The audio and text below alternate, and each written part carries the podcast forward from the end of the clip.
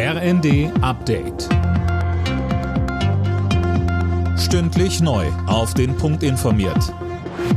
Ich bin Linda Bachmann. Guten Tag. In Großbritannien spitzt sich die Regierungskrise zu.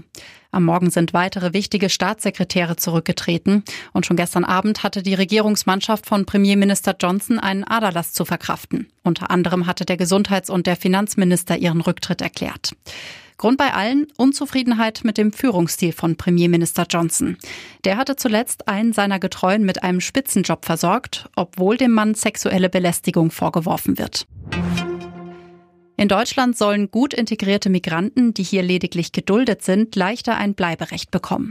Einen entsprechenden Gesetzesentwurf hat das Bundeskabinett beschlossen. Mehr von Jana Klonikowski. Konkret geht es um Menschen, die seit mindestens fünf Jahren in Deutschland leben. Sie sollen zunächst eine einjährige Aufenthaltserlaubnis auf Probe bekommen.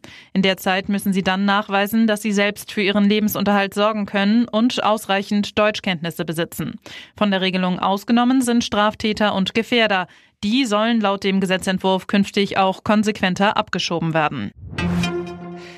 Bekommen Atomkraft und Gas einen grünen Stempel? Darüber stimmt heute das EU-Parlament ab.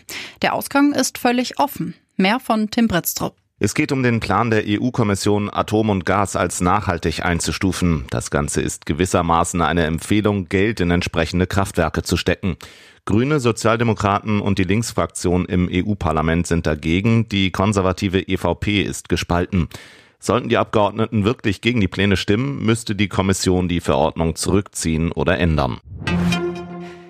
Viele Handyverträge haben offenbar ein völlig überdimensioniertes Datenvolumen. Bei den großen Anbietern Telekom, Vodafone und O2 gibt es im Schnitt rund 27 Gigabyte pro Monat. Der Durchschnittsverbrauch liegt laut Verbraucherportal Verivox aber gerade mal bei etwas über 4 Gigabyte. Alle Nachrichten auf rnd.de